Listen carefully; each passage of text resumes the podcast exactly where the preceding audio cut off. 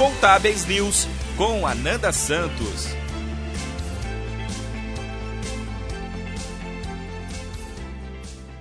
A recuperação judicial é um recurso conhecido por quem tem uma empresa passando por dificuldades. O objetivo dessa recuperação é evitar que uma empresa quebre e também ajudar a conter os reflexos que um possível fechamento de portas causaria em toda uma cadeia que é envolvida no dia a dia dessa empresa, como trabalhadores e fornecedores. Em janeiro, passou a valer as novas regras para recuperação judicial e falência no Brasil.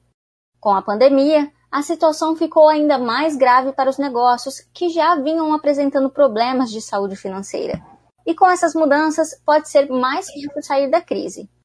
Para falar sobre esse assunto e apresentar um caminho para os empresários, recebemos hoje no Contábeis News o advogado especialista em direito empresarial, Marcelo Godke. Marcelo, seja bem-vindo. Muito obrigado, boa tarde. Um grande prazer estar aqui com você. Marcelo, para a gente começar esse bate-papo, explica o que, que essa nova lei de recuperação judicial traz de diferente e que agrega facilidades aos empresários em situação de crise? É, eu vou dar um passo atrás, é, só para fazer uma pequena explicação uh, da diferença da, lei que a gente tem hoje é, e a que a gente tinha antes, que era de falência concordata. Né? A lei de falência concordata era uma lei pouco flexível, e a concordata era meio que um favor judicial, como a doutrina falava aí, né?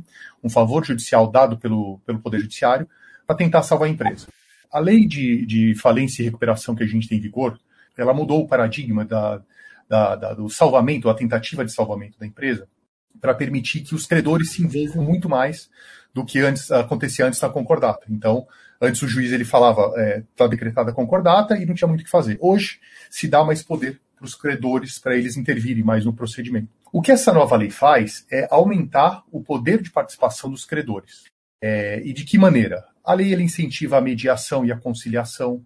Ela permite que os próprios credores, por exemplo, apresentem um plano alternativo. A lei já permitia fazer isso, mas agora está mais escancarado na lei, é mais facilitado então, o, o, devedor apresentou o primeiro plano de recuperação e que ele não é de agrado dos credores, os credores já podem imediatamente já apresentar o seu próprio plano alternativo. Tá? Então, isso facilitou, ah, pelo menos a expectativa, né, facilitou a apresentação de plano pelos credores. Tá? Então, a expectativa é que o mercado resolva cada vez mais isso do que ficar no, no nos ombros do Poder Judiciário. O que a, a, nova lei vai fazer, essa que foi aprovada no final do ano passado, que está entrando em vigor agora, né, é que há, há uma flexibilização maior, né, principalmente com a participação dos credores, com a oficialização das negociações.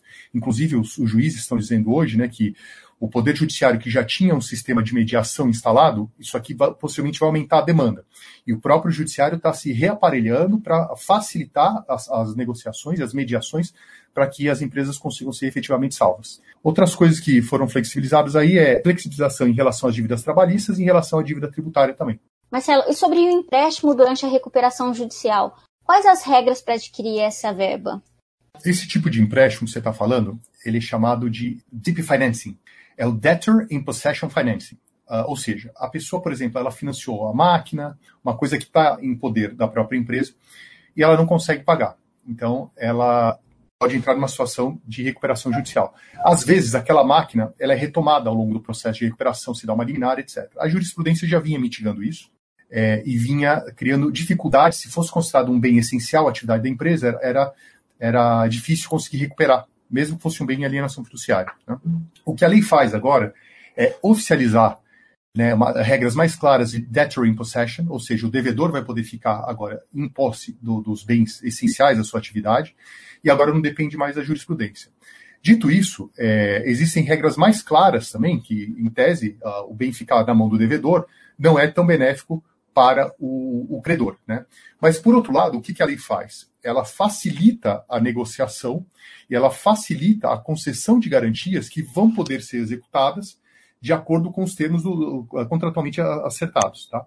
Então, ele, é, antigamente, o, aquele que financiava a empresa em recuperação, ele não estava numa situação muito fácil para poder reaver o seu crédito. Agora, o crédito dele vai ser sempre ser considerado extra concursal, as garantias vão ser consideradas boas, etc. E é, o que se espera é que o judiciário ele realmente execute o que diz a lei, porque às vezes o judiciário ele muda né, o entendimento da lei e ele enfraquece aquilo que o, o, o legislativo decidiu. O que se espera aqui é que para facilitar o financiamento das empresas em dificuldade, o judiciário ele cumpra efetivamente o que está escrito na lei agora. Vamos ver o que vai acontecer. E como que ficam as dívidas de impostos para quem entra em recuperação judicial? Olha, um dos grandes problemas que as empresas enfrentam aí na recuperação judicial, quando elas entram em crise financeira, é, isso eu, tenho clientes que são basicamente empresários o tempo todo, né? Eles falam, olha, quando a gente tem uma dificuldade de caixa, o que a gente tem que fazer, é, em primeiro lugar, é escolher quem a gente vai pagar. Então, eu não tenho dinheiro para pagar todo mundo, eu não posso deixar de pagar o empregado, senão ele, ele deixa de, de, de, de vir trabalhar amanhã. É, e quando chega ao ponto de não pagar o, empresa, o empregado, é que ele já deixou de pagar outras coisas, né? O primeiro que normalmente o empresário deixa de pagar é o fisco, porque o fisco ele demora um pouco para cobrar sua dívida. Então, toda empresa que entra em recuperação, ela tem um problema tributário. É é, eu, particularmente, não conheço nenhuma empresa de recuperação que não tenha um problema tributário. Só que, ao mesmo tempo que todas as dívidas é, da empresa, e agora inclusive as trabalhistas, com um prazo maior para pagar, elas, elas estavam, estão sujeitas a um prazo de acordo com o plano de recuperação, a dívida tributária ela não está sujeita à recuperação judicial. Então, a única coisa que poderia ser feito é ir ao fisco e tentar fazer um parcelamento daquela dívida.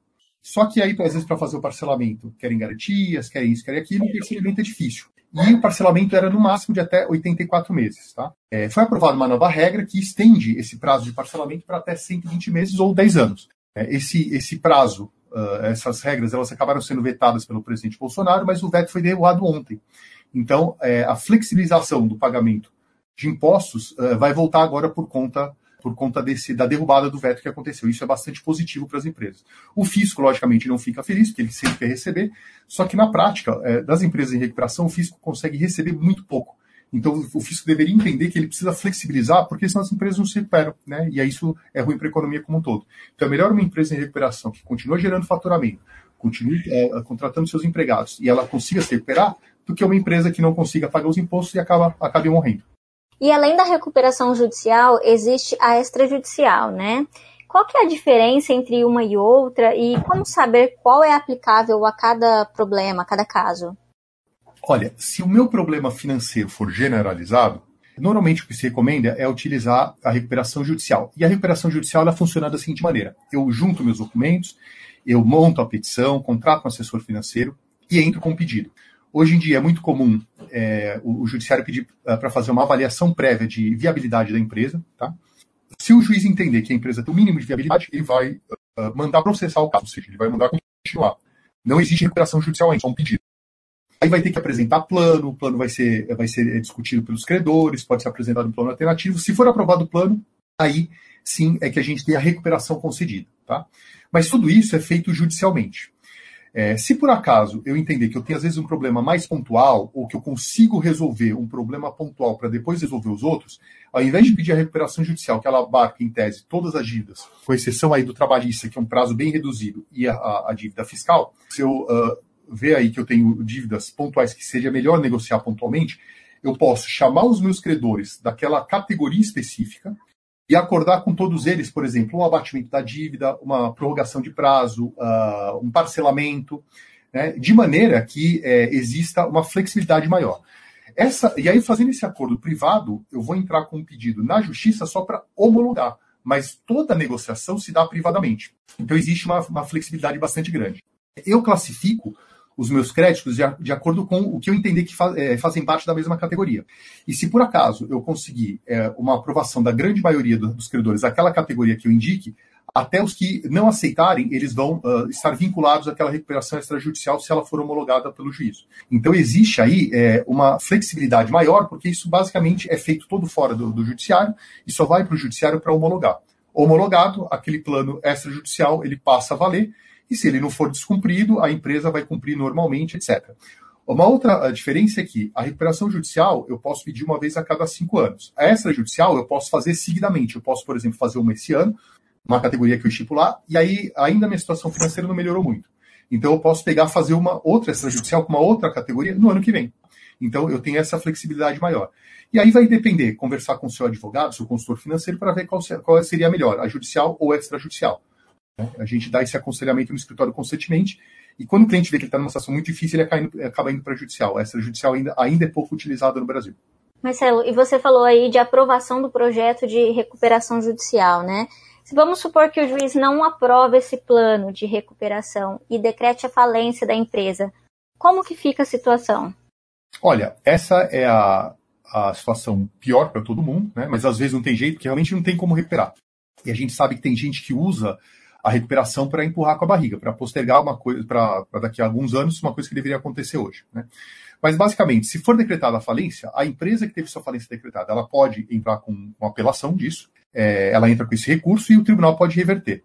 Aconteceu já de reverter? Aconteceu, é comum? Não é tão comum. Agora, para chegar à, à, concessão da falência, né, ou à decretação da falência, a empresa realmente tem que falhar bastante, porque o judiciário tem sido bastante leniente. Né? Agora, se chegou a esse ponto e não tem por onde escapar, a falência representa uma liquidação coletiva da empresa. Então, todos os credores das mesmas, da mesma categoria, eles vão receber ao mesmo tempo. Então, eu sou da categoria, por exemplo, dos credores quirografários. Se tiver dinheiro para pagar alguns dos quirografários, vai se pagar na proporção de cada crédito. E aí a empresa vai ser liquidada. Uh, sendo liquidada, aí uh, normalmente se extingue aquela empresa.